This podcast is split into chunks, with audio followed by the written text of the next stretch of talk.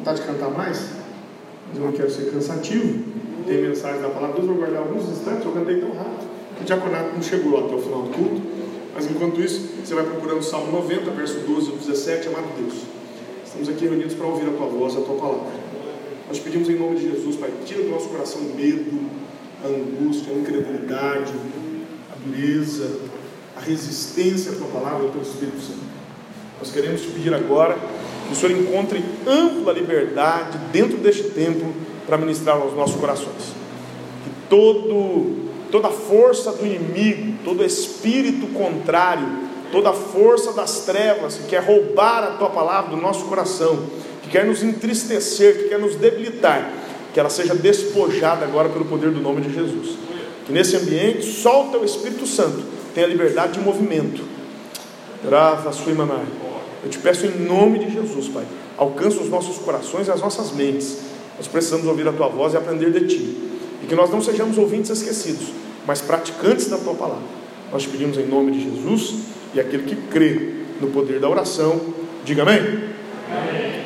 Amados, nós vamos começar hoje uma série de mensagens. Na verdade, no próximo domingo eu vou começar uma série de mensagens sobre sete passos para um ano novo de sucesso, um ano novo abençoado. Alguém vai dizer, ah, pastor, mas Deus não quer que a gente tenha sucesso. Quer, é que a Bíblia chama o sucesso por outro nome. A Bíblia chama de prosperidade, a Bíblia chama de bom êxito. É por isso que a Bíblia diz no Salmo 1, verso 1 ao 3, né? Bem-aventurado, feliz é o varão que não anda segundo o conselho dos ímpios, nem se detém no caminho dos pecadores, nem se assenta na roda dos escarnecedores. Antes ele tem o seu prazer na lei do Senhor. Na sua lei medita de dia e de noite. Ele não vai ganhar nada com isso, é assim? Não. Se ele medita de dia e de noite, ele será como a árvore plantada junto a ribeiros de águas, a qual dá o seu fruto na estação própria, cujas folhas não caem. E tudo quanto fizer prosperará. Você pode glória a Deus por isso? Então Deus tem uma promessa de prosperidade. Você pode chamar de prosperidade, mas também pode chamar de sucesso, de bom êxito naquilo que você faz. Deuteronômio 28, se você ler todo o capítulo, né, especialmente o verso 8, diz assim: O Senhor mandará, não é um pedido, o Senhor mandará que a bênção esteja contigo nos teus celeiros e em tudo quanto puseres as mãos. Você pode dar glória a Deus por isso? Já ouviu aquela expressão que fala assim: Fulano tem um dedinho podre, tudo que ele toca estraga, isso é o contrário do cristão. Tudo que você toca prospera, a promessa bíblica disso. Quem crê, diga amém. Então a prosperidade tem que chegar. Não estou dizendo que não vai haver problema. Problema vai haver, dificuldade sempre haverá. Mas no final das contas, as coisas vão dar certo. Nós citamos aqui no último domingo, Eclesiastes 7, verso 8. Né? Melhor é o fim das coisas do que o princípio delas. Importa às vezes pouco como as coisas começam. Deus tem capacidade de consertar aquilo que começa errado. Mas o importante é como elas terminam. Mas dito isso, Salmo 90, verso 12 e verso 17. O salmo é bastante extenso, eu não vou lê-lo todo. Salmo 90, verso 12 diz assim: Ensina-nos a contar os nossos dias, de tal maneira que alcancemos coração sábio. Verso 17: Seja sobre nós a graça do Senhor nosso Deus, e confirma sobre nós a obra das nossas mãos. Sim, confirma a obra das nossas mãos. Olha que texto maravilhoso que é confirmar a obra das mãos? É Deus fazer tudo aquilo que você fizer dar certo. E sabe que eu tenho me preocupado, porque às vezes há pessoas que batem a cabeça, perdem tempo, que não sabem remir o tempo, como diz a Bíblia, não sabem otimizar o tempo, e aí tem sérios problemas.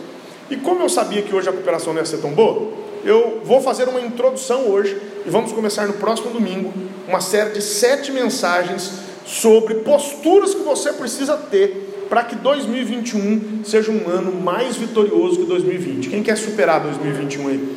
Em, em vitórias a 2020? Diga agora a Deus, amém? Então vamos lá. Amados, primeira coisa que nós vamos fazer hoje, antes de começarmos a série de sete mensagens, é consagrar esse ano ao Senhor. Consagrar. Às vezes nós não entendemos o que é consagração. Você sabia que a consagração para Deus é algo muito sério?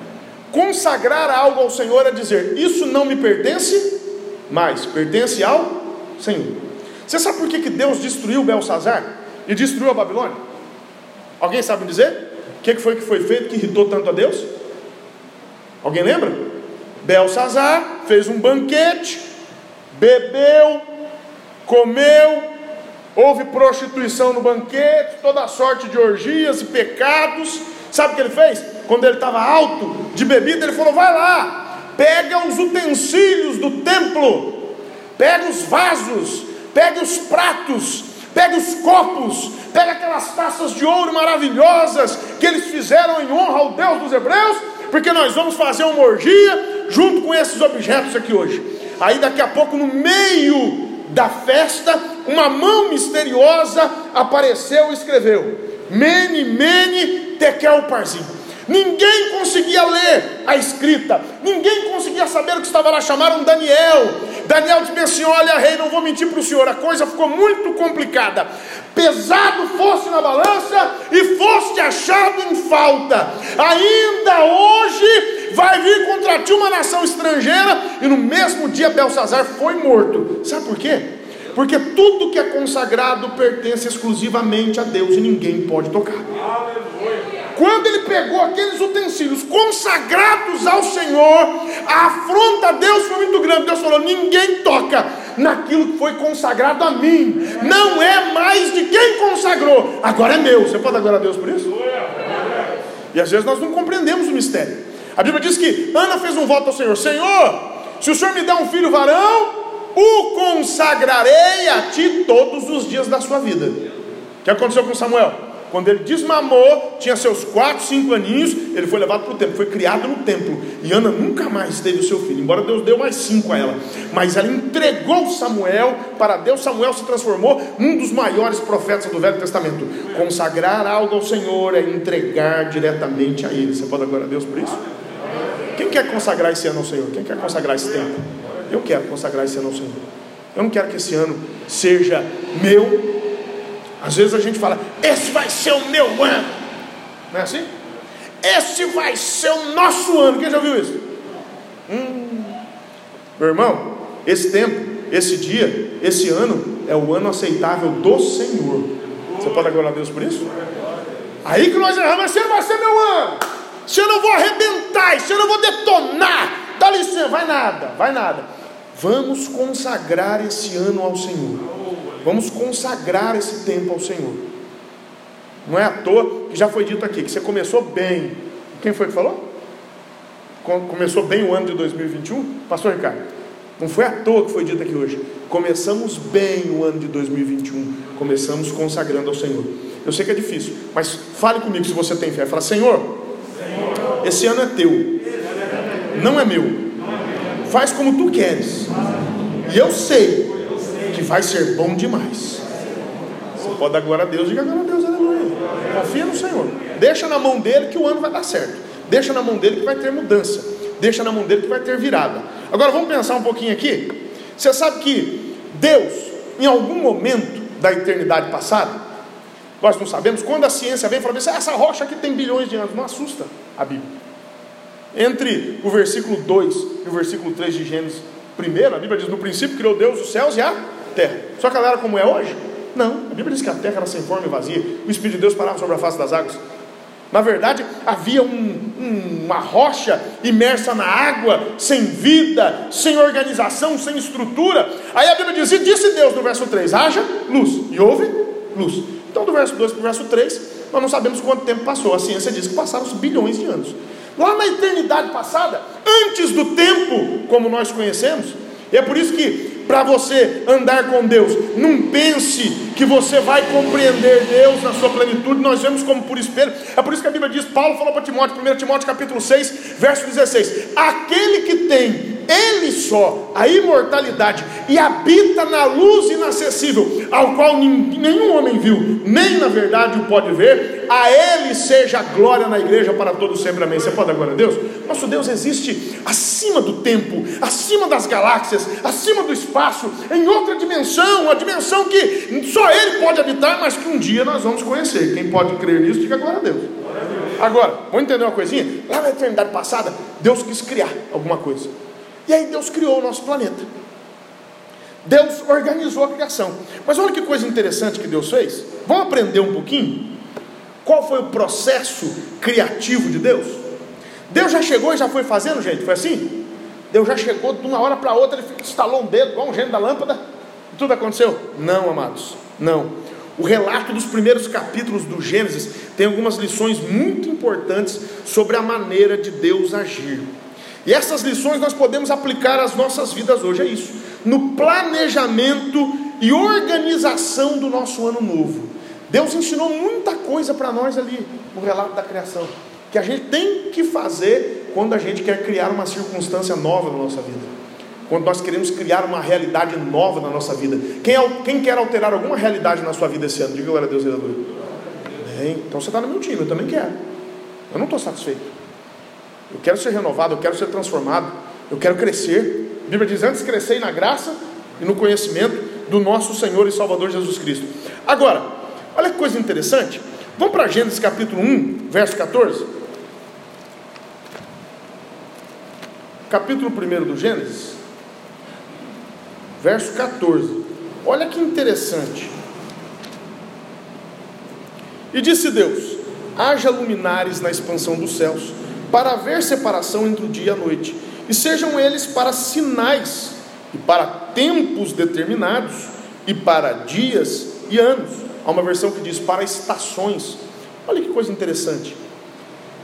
Deus organizou o mundo, o planeta, em tempos em estações, em épocas, em dias e em anos. E Deus deu luminares, sinais, para que nós possamos interpretar esses tempos.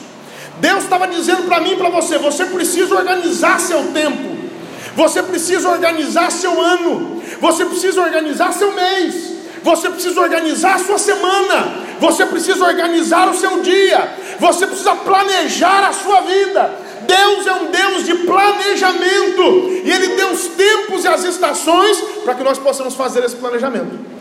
Mandaram para mim uma mensagem agora da CPAD, Casa Publicador da Assembleia de Deus, dizendo assim: olha, essa semana agora não tem CPAD, está tudo fechado. Sabe por que a CPAD vai estar fechada? Quem sabe me dizer? O que as empresas fazem no começo do ano? Elas fecham para quê? Balanço. Tem um tempo de se organizar tem um tempo de saber o que tem, o que não tem, o que dá, o que não dá, o que pode, o que não pode, como foi, como não foi, qual foi o seu desempenho. É por isso que eu não sou contra. Tem gente que fala assim: é, no fim do ano fica todo mundo emotivo. Todo mundo, que bom, que bom que as pessoas estão pensando um pouco. Que bom que as pessoas no fim do ano, seja por emoção, seja por razão, seja porque o que, qual seja o motivo, é importante no fim do ano, no começo do ano, nós pararmos para fazermos uma autoanálise. Como é que a Santa Ceia funciona, gente? Examine-se, pois, o homem é a si mesmo. Nós fazemos 12 prestações de conta anuais, no mínimo. Há tempos determinados. Deus quer que nós saibamos aproveitar esses tempos, que nós entendamos esses tempos, que nós façamos uma análise da nossa vida. Vamos lá para Eclesiastes capítulo 3? Vou correr um pouquinho que eu não quero cansar vocês. Eclesiastes capítulo 3. Tudo tem o seu tempo, verso 1, determinado. E há tempo para todo o propósito debaixo do céu. Há tempo de nascer e tempo de morrer, tempo de plantar e tempo de arrancar o que se plantou, tempo de matar e tempo de curar, tempo de derribar e tempo de edificar, tempo de chorar e tempo de rir, tempo de plantear e tempo de saltar, tempo de espalhar pedras e tempo de ajuntar pedras, tempo de abraçar e tempo de afastar-se de abraçar, tempo de buscar e tempo de perder, tempo de guardar e tempo de deitar fora, tempo de rasgar e tempo de coser, tempo de estar calado e tempo de falar, tempo de amar e tempo de aborrecer, tempo de guerra e tempo de paz. A Bíblia está dizendo: esteja atento aos tempos. Uma coisa boa fora do tempo pode se tornar uma coisa ruim. Entenda uma coisa: uma coisa boa fora do tempo pode se tornar uma coisa ruim. Uma coisa boa fora do tempo pode complicar a vida de alguém. Eu pergunto: o casamento é uma benção? Quem acha que o casamento é uma benção? Agora, quem acha que o casamento de uma criança de seis anos é uma benção? Não pode. Uma coisa boa, fora do tempo da maturidade, fora do tempo de Deus, se transforma numa coisa ruim. Sabe que tem uma parábola? Capítulo 25 de Mateus, verso 1 até o verso 13, a Bíblia fala da parábola das dez virgens. Você conhece a história? Elas foram se casar e todas eram, eram virgens, nenhuma delas tinha sido deflorada, todas eram virgens, todas tinham vestido nupcial, todas tinham lâmpada e todas tinham óleo. Umas tinham um pouquinho mais, outras tinham um pouquinho menos. Mas olhando para elas, todas estavam perfeitas. E eu vou mais longe, a Bíblia diz que cinco eram loucas e cinco eram prudentes. Mas o que diferenciava as cinco loucas das cinco prudentes? Eu já vi gente dizendo, oh, era o óleo, é que uma tinha azeite, a outra não tinha azeite. Não, você não prestou atenção na parábola. Porque no final da parábola, todas as dez tinham azeite. Como é que a parábola termina? Elas não voltam? E quando elas voltam, elas têm azeite ou não? Tem. Elas vão correndo, elas voltam com azeite e batem na porta. E falam: oh, nós voltamos. Agora nós estamos, estamos estourando de azeite. Se bobear, a gente tem mais que as outras. O que, que o noivo fala? Ah, vocês perderam tempo. No final da parábola, as dez virgens tinham tudo. Continuavam virgens, tinham vestidos nupciais, tinham lâmpada e tinham óleo em abundância. O que, que as cinco loucas não tinham mais? Tempo.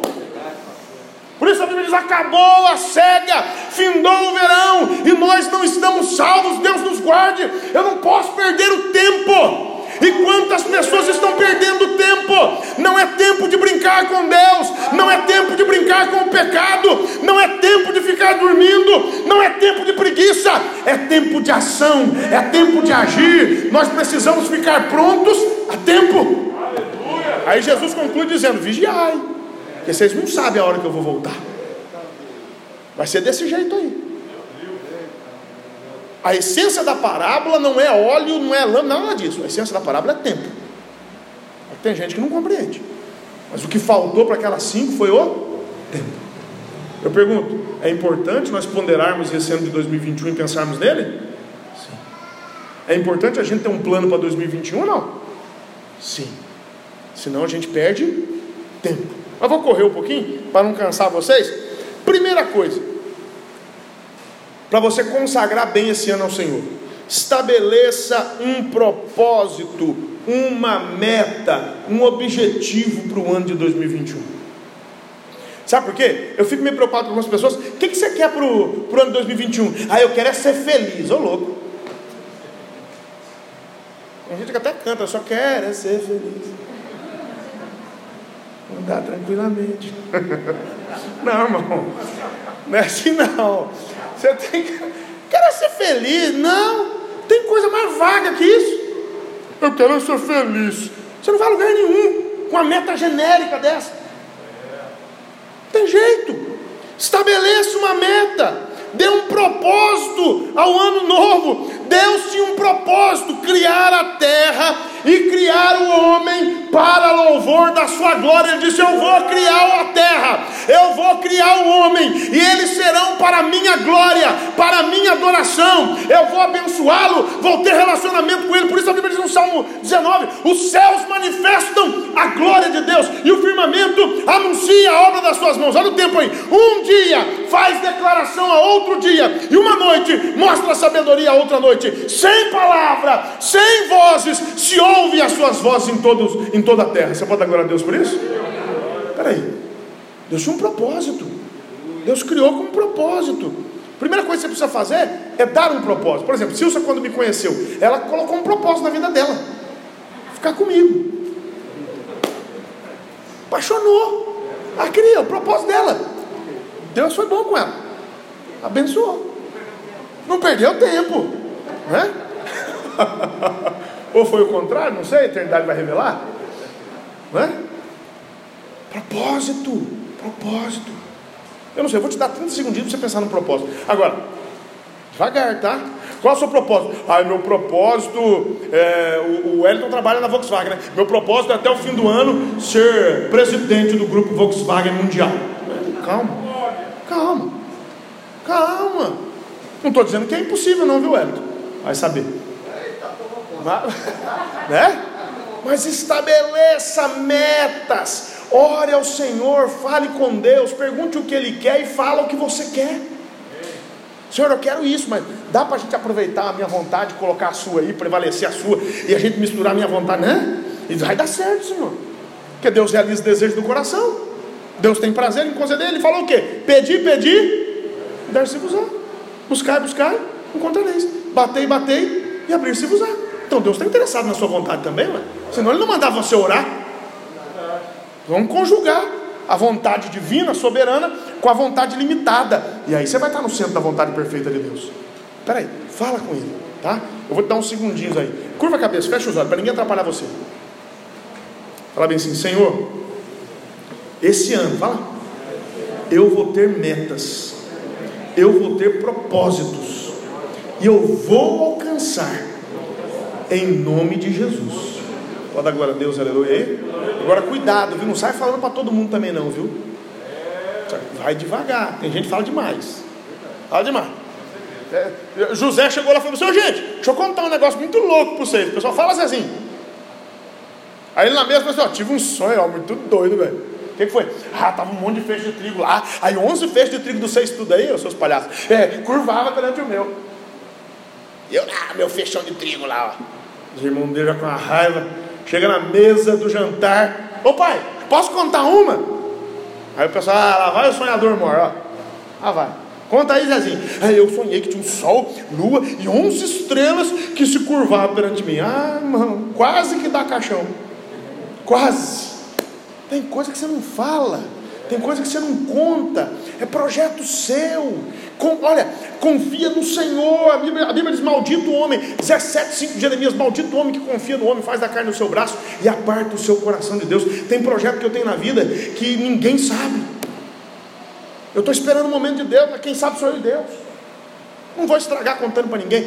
Tenha sabedoria, vá devagar. Aí depois você vem contar o testemunho aqui para agora Deus, quando Deus realizar. Quem crê nisso, diga amém. amém. Aleluia. Segunda coisa, seja firme e resoluto na realização desse propósito. Nunca desista, irmão. A, a, a Sil falou comigo, a gente gosta de caminhar juntos. Aí a Sil falou bem assim comigo, eu quero ver, amanhã nós vamos ver. Ela falou bem assim, ontem a gente estava caminhando, ela falou bem assim, amor, você vai ver isso aqui segunda-feira. Vai estar tá lotado o povo para caminhar. Também tenho certeza que vai. Porque a pessoa quando vira o ano fala bem assim, não, esse ano eu vou ser fitness. É. Esse ano eu vou perder 30 quilos. Esse ano eu vou secar. Aí começa, né? Primeiro dia do ano. Ele vai, treina e faz. Nossa Deus, hein? Ai, como dá trabalho. Estou com uma dor aqui na panturrilha. Ah, não. A vida sedentária, que é na primeira semana já quer ficar bem. Aí no segundo dia já dói, terceiro dia dói mais, quarto dia piora, quinto dia está quase aleijado, estiramento, em vez de ele insistir, o que ele faz? Desiste. Esse é o problema. Sabe o que a Bíblia diz em 1 Coríntios capítulo 15, verso 58? Portanto, meus amados irmãos, sede firmes e constantes, sempre abundantes na obra do Senhor, sabendo que o vosso trabalho não é vão no Senhor. Deus não tem prazer em gente que começa e não termina. Deus não tem prazer em gente que faz propósito e não cumpre. Deus não tem prazer em gente que faz voto e não cumpre. Eclesiastes capítulo 5, verso 4 e 5 fala assim: Quando a Deus fizeres algum voto, não tardes em cumpri-lo, porque Deus não se agrada de tolos. O que votares, paga-o. Tem gente que vem aqui na igreja, no começo do ano, fala: Senhor, se o Senhor me abrir a porta do emprego, eu vou pregar, eu vou orar, eu vou cantar, eu vou fazer isso, vou arrebentar e tal. Irmão, Deus abre a porta de emprego, Deus abençoa, Deus manda carro, manda casa, manda viagem, manda tudo, e a pessoa some da igreja. Não brinque com Deus. Deus é um Deus maravilhoso, misericordioso, mas Deus é um Deus sério. Quantas pessoas brincando? Se você fez um propósito, você tem um objetivo, não desista por qualquer coisa. Fico impressionado como as pessoas desistam, desistem. A Bíblia diz em Hebreus capítulo 10, verso 37 ao 39: Ainda um pouco de tempo que há de vir virá e não tardará, mas o justo viverá da fé. E se ele recuar? A minha alma não tem prazer nele. Mas nós não somos daqueles que se retiram para a perdição, mas daqueles que creem para a conservação da alma. Sabe por que, que muitos estão se perdendo, não conseguem conservar a alma, perdem a vida, a salvação, a santificação, a comunhão com Deus? Porque não tem consistência espiritual, firmeza, constância. Deus não se empolga com gente que faz coisas extraordinárias. Deus se empolga com aquele que tem compromisso. Deus gosta de quem tem compromisso. Deus gosta de quem é insistente. Está lembrado do exemplo que Jesus deixou para nós?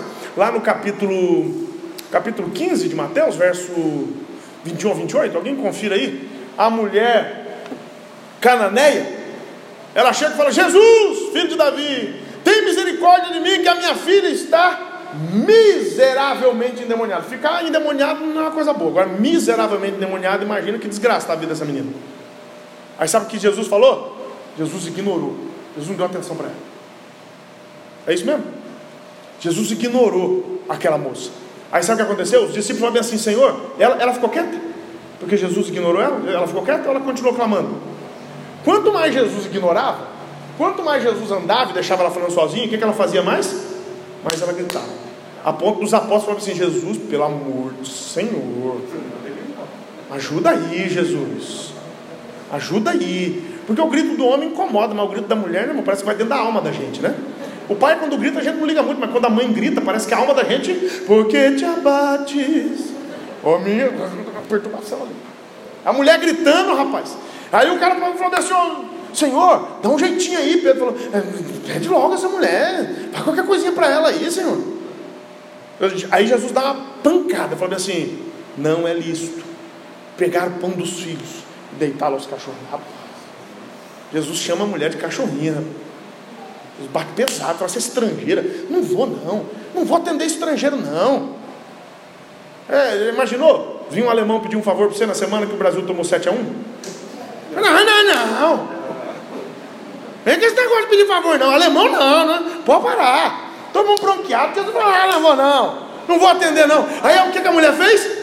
Mais ela pediu, mais ela orou, mais ela clamou. É, Meu Deus. Jesus disse: Eu não vim, eu só vim para as ovelhas perdidas de Israel, eu não vim para ser estrangeira. Eu não vou pegar o pão dos filhos deitar nos cachorrinhos. Aí a mulher faz uma intervenção, ela tem coragem de falar com Jesus. Tem crente que depois de uma dessa nem falava com Jesus, ficava de birra. Jesus ignorante, que ela não vai falar com Jesus. Não. Ela chega e fala assim: Senhor, os cachorrinhos também comem das migalhas que caem da mesa do seu Senhor. Aí Jesus fala: Ó oh, mulher. Jesus, aí Jesus chegou onde ela queria. Ó oh, mulher, grande é a tua fé. Seja isso feito contigo conforme tu desejas. E a Bíblia diz: na mesma hora a filha dela ficou sã. Quem está disposto a insistir um pouquinho com Jesus aqui hoje? Quem está disposto a falar com Jesus? Jesus, solta uma migalha aí que eu estou satisfeito. Solta alguma coisinha aí que eu estou precisando. Já abre a porta da bênção. Ô oh, amado, sabe o que Deus está dizendo? Seja firme. Tem um texto conhecido de Jó, capítulo 22, verso 29. Quando você determinar alguma coisa no teu coração, seja firme. Determinando tu algum negócio, ser-te-á firme. E a luz brilhará no teu caminho, mas seja firme. Seja firme. Não vai desistir no começo. Outra texto interessante, Tiago capítulo 1, versos 5 a 8, Jesus fala bem assim: se algum de vós tem falta de sabedoria, peça a Deus, que a todos dá liberalmente e o não lança em rosto. Peça, porém, com fé, não duvidando porque o que duvida é semelhante à onda do mar, que é levada pelo vento e lançado de uma para outra parte. Não pense tal homem que receberá do Senhor alguma coisa. O homem de coração dobre é inconstante em todos os seus caminhos. A Bíblia está dizendo: o que é coração dobre? O cara de coração dobre, um dia ele está todo alegre, outro dia ele está todo triste. É um bipolar. Um dia ele está cheio de Deus, outro está cheio de pecado. Um dia ele está falando bem do pastor, outro dia ele está falando mal do pastor. Um dia ele ama a igreja, outro dia ele odeia a igreja. Um dia ele obedece o pai, outro dia ele é rebelde com o pai. Ele é inconstante. A Bíblia diz: quem faz assim nunca vai dar certo. Deus está dizendo: a única coisa que eu quero que você faça diferente em 2021 é não desista. Não desista. Coisas boas na vida vêm com dificuldade. Mas quanta gente dodóizinha. É, eu achei que Deus ia me abençoar, mas está tudo tão difícil. Ah, vá. Você e 100% da população mundial. Ué, aguenta as pontas. Você está com Jesus ou não está? Não desista. Você vê, não desista da Silson. Prova. Fazendo bullying com ela. A Silson é uma benção na minha vida. Quem nos conhece sabe que eu brinco. Mas vamos lá. Terceira coisa. Hum, não tente fazer tudo de uma vez e ao mesmo tempo. Tem, tem um ditado que diz que o apressado come cru. complicado. O cara chega no começo do ano, pastor, ele quer recuperar todo o tempo perdido. Ele chega e fala assim: 2020 foi um horrível. Ah, 2021 eu vou recuperar. Aí ele quer fazer tudo. Ele quer fazer tudo. Tudo, tudo, tudo. Quer resolver o problema, quer conversar com um, conversar com outro, e vir para a igreja, agora eu vou tocar, agora eu vou cantar. Agora. Calma, filho. Calma. Deus fez tudo num dia só, ele fez em seis. Deus já foi. Não, Deus fez em seis dias. Deus precisava de seis dias, amados? Não. Por que, que ele fez isso? Para deixar para nós uma história, um exemplo. Para Deus deixar, olha, calma, tem um projeto, vá por partes. Deus organizou o trabalho e fez por etapas, um pouco de cada vez. Vamos lá para Gênesis capítulo 1, verso 31, vamos ler, para você não dizer que, que eu estou falando. Gênesis capítulo 1, verso 31. E viu Deus tudo quanto tinha feito, e eis que era muito bom. E foi a tarde e amanhã o dia sexto. Sabe o que Deus está ensinando para a gente? Organize o ano, atinja os seus objetivos por etapas, por fases, analise, aprecie, seja grato a Deus por cada uma das etapas que você concluir e dê crédito a Deus por aquilo que acontecer de bom na sua vida.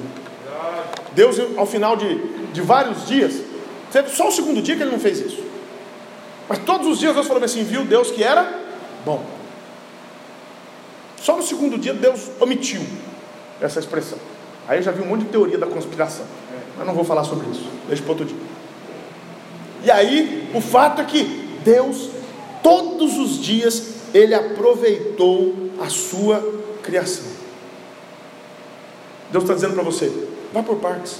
Estabeleça metas alcançáveis, coisas que você pode fazer, coisas que você pode chegar, coisas que estão ao seu alcance. Faça o que você puder e Deus vai fazer aquilo que você não pode.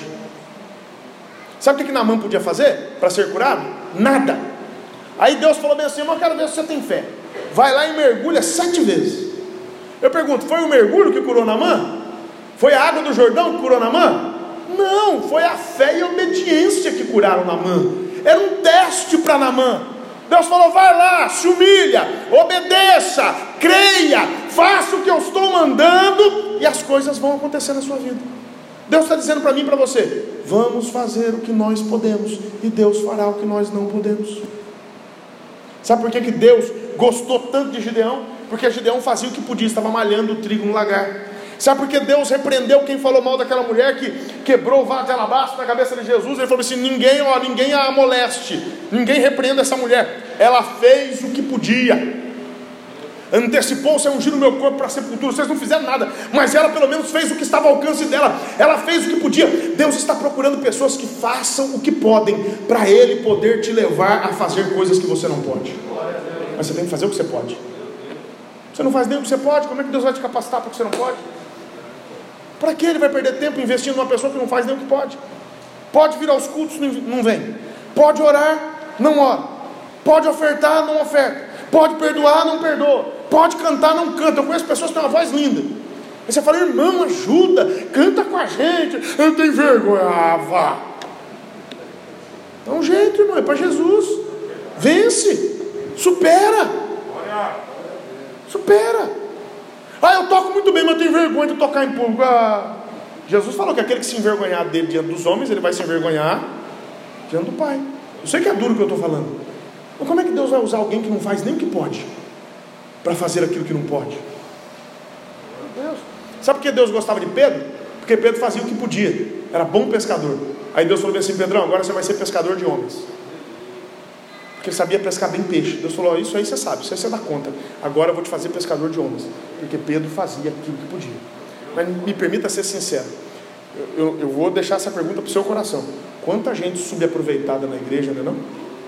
Quantas pessoas que têm talento, têm tempo, têm saúde, podiam fazer tanto para Deus e se omitem jogam a vida fora, jogam o tempo de vida fora, deixam de ser úteis para Deus, e assim você nunca vai alcançar os melhores objetivos da sua vida, porque Deus não quer que você seja um super-homem, Deus quer que você seja dedicado.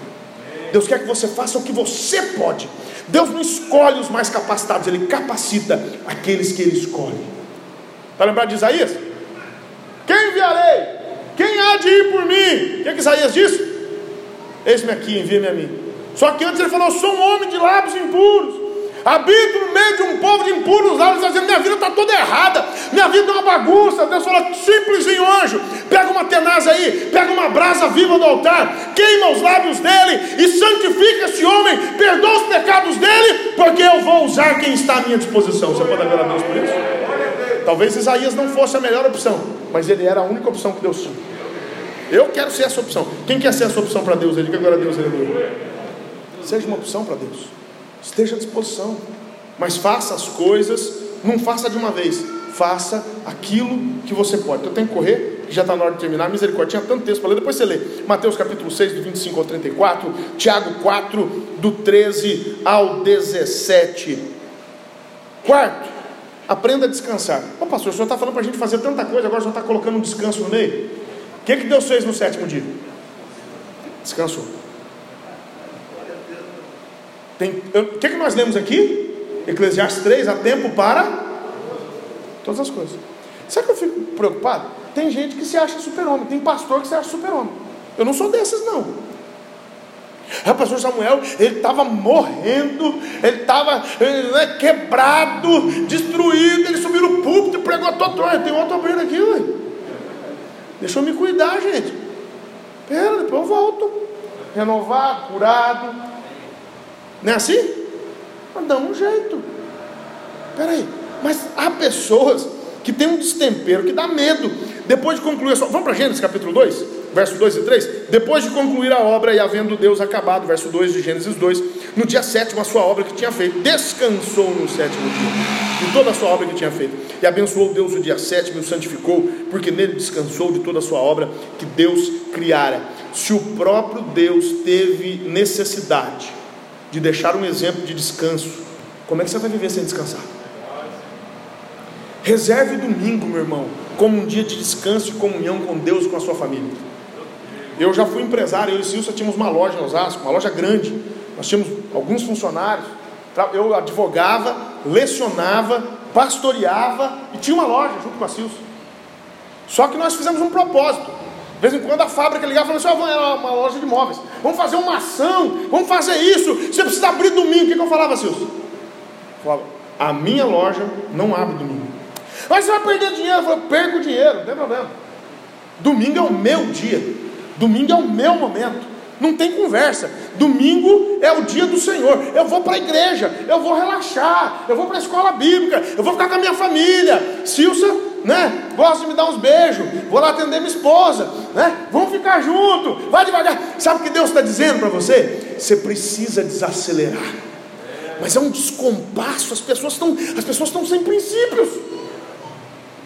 Ah, pastor, eu tenho que trabalhar. Não, de vez em quando acontece. Ah, pastor, mas o senhor nunca trabalhou no domingo? Eu vou confessar, já teve juros que eu peguei que eu trabalhei. Eu era na segunda-feira, eu peguei em cima da hora, eu tive que trabalhar. Senão eu não ia chegar lá, não ia conseguir fazer. É uma audiência em cima da hora, eu tive que trabalhar.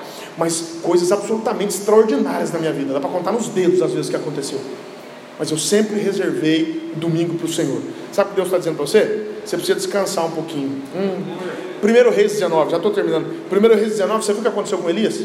Elias teve uma estafa. Elias não parava. Elias vai lá, ó, pensa bem, 850 profetas ele encarou, 400 profetas de Baal, 450 de Azera, e confusão, e vão pegar Elias, e é Baal que manda, e Baal, Baal, Baal, e ele, Jeová, Jeová, Jeová, e ele falou, então desce fogo do céu, e desce fogo do céu, e queima o holocausto, ele falou, agora vamos matar todo mundo, matar 850 pessoas demora, é traumático,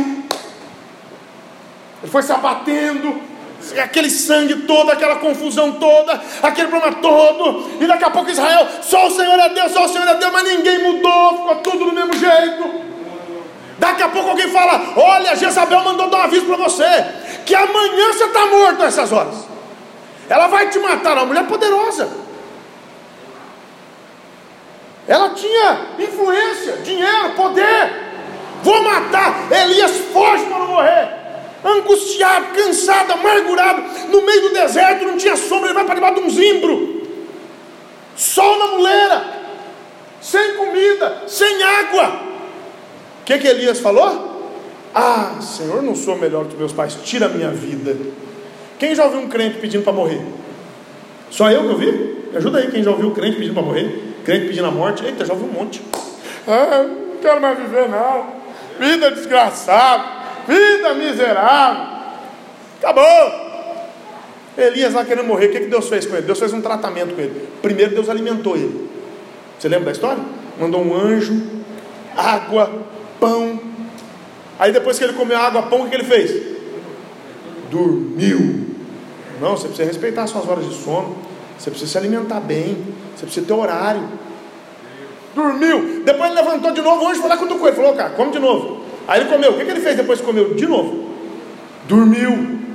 Deus achou ruim com ele? Ele falou, não. Quem já teve um dia tão ruim que ficou o dia inteiro, dia inteiro dormindo? Só eu? Não, de vez em quando é bom. Dorme. Dorme. Recupera as forças. Não é hora de falar com ninguém. Dormiu. Depois que ele dormiu, o Senhor falou assim: agora levanta e anda. Ele, com aquela comida ele andou 40 dias, 40 noites, mas cansou. Aí quando ele chegou o que aconteceu? Foi para uma caverna descansar. Ah, ficar aqui mesmo, que Deus me traz aqui, só tem uma caverna. Ele entrou dentro da caverna. Quem gosta de ficar numa caverna? Meio depressivo. Aí Deus falou assim: Que tens, Elias? Aí ele sai da caverna, vomita tudo em Deus. Eu tenho sido em extremo zeloso pela tua causa, mas Israel traspassou o teu conserto, derribou os teus altares, matou os profetas a fio de espada, e agora estão querendo me matar, Senhor. Olha que covardia. Segunda vez Deus pergunta para ele, ele fala a mesma coisa. Quem já viu uma pessoa que sempre repete a mesma coisa? Sempre a mesma reclamação. Então, Elias, estafa, estresse, nervosismo. Ele repete tudo. Aí Deus fala bem assim: para com isso, rapaz, fica tranquilo. Ainda ficou sete mil joelhos que não se dobraram a Baal. Você não está sozinho, não, você não ficou só, não. Tem sete mil joelhos que não se dobraram a Baal. Tem sete mil bocas que não beijaram. E para com esse negócio. Levanta, agora você vai trabalhar. Já descansou, já comeu, já dormiu. Agora você vai ungir Azael, rei da Síria, Jeú, rei de Israel. E Eliseu, profeta, em teu lugar, que você está precisando de aposentadoria. Você está muito chato, muito velho. Então vou aposentar você um pouquinho. Mas fica tranquilo que tem muita coisa para ser feita. Você pode dar glória a Deus por isso? E para terminar, saiba qual a sua posição, meu irmão, em Cristo.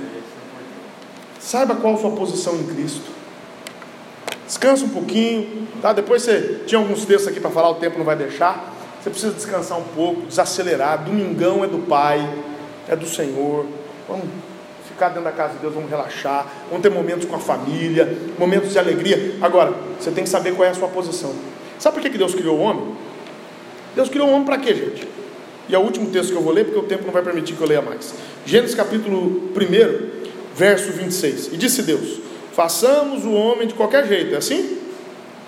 Não, a nossa imagem conforme a nossa semelhança e domine sobre os peixes do mar, sobre as aves dos céus, sobre o gado, sobre toda a terra, sobre todo o réptil que se move sobre a terra. E criou Deus o homem à sua imagem a imagem de Deus o criou, macho e fêmea os criou. Deus os abençoou e Deus lhes disse: frutificai, multiplicai-vos, enchei a terra, sujeitai-a e dominai sobre os peixes do mar e sobre as aves do céu, sobre todo animal que se move sobre a terra. Entenda uma coisa: nós temos uma posição na criação.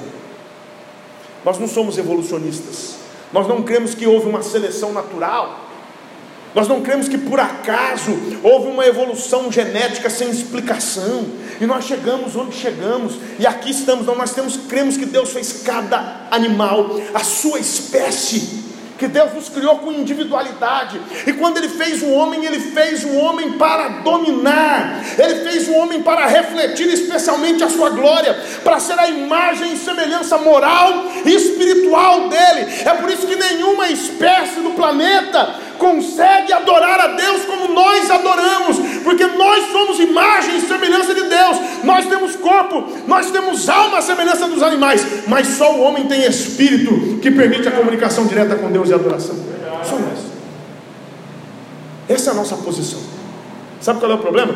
Às vezes nós nos tornamos os patinhos feios da nossa vida. Olha, vai ter uma vaga nova lá no teu emprego para um cargo de liderança. Ah, quem sou eu? Olha, vai ter um concurso público. Ai, quem sou eu? Olha, vai ter uma consagração de obreiros. Ai, quem sou eu? Quem sou eu? Eu pergunto, com essa atitude, alguém vai chegar a algum lugar? Alguém vai chegar a algum lugar? Eu fico pensando em Davi. Como é que o Irmão, peraí, vamos, vamos pensar. Um cara de 2,98m, outro de 1,70m. Um grande guerreiro experiente, o outro um adolescente, com sardinha na cara. E talvez algumas espinhas. Um armado até os dentes, e o outro com pedras e uma funda. Se apostava em quem? Sem chance para Davi. Aí o, o gigante ainda trabalha no psicológico dele, falando assim: ah, por acaso eu sou algum cão, vai mandar esse rapazinho com pedras e pau. Vou matar você hoje, rapazinho, e vou dar sua carne para as aves do céu. O que, que Davi falou com ele? Ô oh, moço, não faz comigo não. Foi isso que Davi fez? Não. Davi estufou o peito, queixo para cima, falou: Ô oh, grandão, cai para dentro. Você pode vir contra mim com espada, com lança, com escudo, fica à vontade, vem com tudo. Mas eu vou contra ti em nome do Senhor dos Exércitos, a quem você tem afrontado, não vai ser do seu jeito, não vai ser do meu. Hoje eu vou te matar. Depois de te matar, eu vou cortar a sua cabeça e ainda vou perseguir o seu exército. É, Davi era arrogante, não, Davi era confiante. Davi sabia qual era a posição dele. Davi sabia que Deus era com ele. Davi sabia. A pessoa, o cara vai chegar, é, os jovens aí, né, querem se casar, né? Aí chega, fala bem assim para a moça: Posso falar com você um minuto? Fala, eu estava pensando, pensando assim, né? se quiser bem, se não quiser também, a gente continua amigo. Só pensando, entendeu? Sabe como é que é? Normal, depois se não der também, deixa quieto. A vida é importante é amizade. Ah, então, estava pensando, será que pelo amor de Deus não quer namorar comigo? Não, ninguém mais quer. Pergunta, uma moça vai namorar com um cara desse? A abordagem do crente tem que ser diferente. Né? Já chega para você e fala assim, Deus mandou entregar uma mensagem para você. O que foi? Ó, tudo isso para você. Pode levar. Produto bom. A moça, até por curiosidade, pode querer experimentar o produto, né? Ah, a propaganda é tão boa que o produto pode ter alguma coisa que presta. Mas brincadeiras à parte, nós precisamos ter confiança. Se coloque de pé em nome de Jesus. A Bíblia diz: O Senhor te porá por cabeça, não por causa. Só estarás em cima e não de baixo. Quando você observar os mandamentos do Senhor. Eu tenho uma promessa de Deus para a sua vida e uma palavra de vitória profética para a tua vida nesta noite, em nome de Jesus. As melhores coisas do ano de 2021 estão reservadas para você. Me ajude a pregar hoje. Olhe para primeiro para quem está do seu lado direito, depois para quem está do seu lado esquerdo, os dois lados. Olhe para as pessoas e fale bem assim. Fala para ele, com, com fé, com autoridade. Os melhores acontecimentos de 2021, as melhores bênçãos estão preparadas para você. Pode repetir para os dois lados. Vamos falar isso em nome de Jesus. As melhores coisas de 2021 estão liberadas para a sua vida. As melhores coisas de 2021 estão liberadas para a sua vida. Eu estou terminando. Quero saber se tem alguém que quer aceitar Jesus como seu Salvador ou voltar para a casa do Pai. Eu já estourei meu tempo. Não conta para o bispo. Segredo nosso. Primeiro domingo já estou estourando tempo. Onde é que está a primeira pessoa que quer aceitar Jesus como seu Salvador ou reconciliar?